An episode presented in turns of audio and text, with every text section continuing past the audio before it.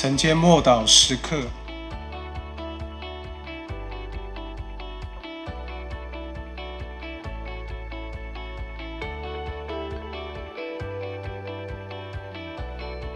与神的性情有份。彼得后书一章三到四节，神的神能已经将一切关乎生命和金钱的事赐给我们。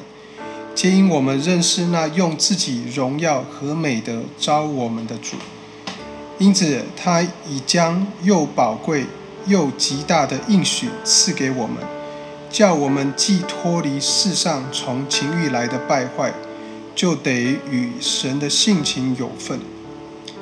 当神把他的灵、把他的气息吹入我们里面的时候，我们就领受了生命，就像亚当。神对他吹气，他领受生命一样。神的灵进到我们里面，借由圣灵，使我们得以与神有啊他的本性有份。当我们被神创造的时候，已经领受了神圣的印记。他创造的手，在他创造的宇宙万物上签了一个名，也盖上了印记。但这个印记并不是进入天堂的保证。我们还必须让心灵受割礼，我们必须重生。重生以后，新人就是按着神的形象造的新人，我们便在我们里面成型。神的性情就会借着圣灵浇灌在我们里面的新人。你知道新世纪运动的信徒都说人人都是神，但是我们基督的信仰却不是这么认为，我们并不是神。唯有神才是神，而借由重生，我们成为了神的儿女，我们披戴了基督，因此我们继承了他的性情。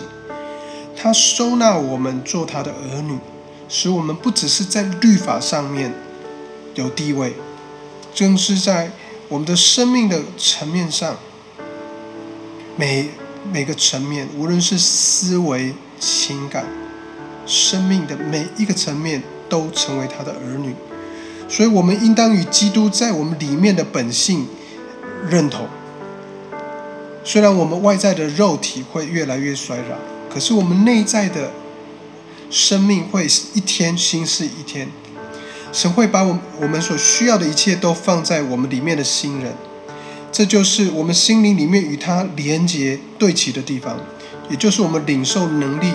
智慧与爱的地方，魔鬼企图阻止我们，不让我们与基督在我们里面，啊的那个身份，拥有神儿子的身份，并且拥有一切的认同。魔鬼希望我们专注在自己的软弱和问题上面，而不要我们看到基督的得胜。但在基督里，我们已经得胜，并且胜过一切的障碍。我们一起来祷告。神啊，求你帮助我珍惜这个与你亲近的位置。借着耶稣基督，我可以如此的靠近，又能够与你的本性同有份。求你帮助我，还有我那内在的心，我那个里面要完全的与耶稣基督对齐，要经历耶稣基督带领我征战得胜，再得胜。奉主耶稣基督的名祷告，阿门。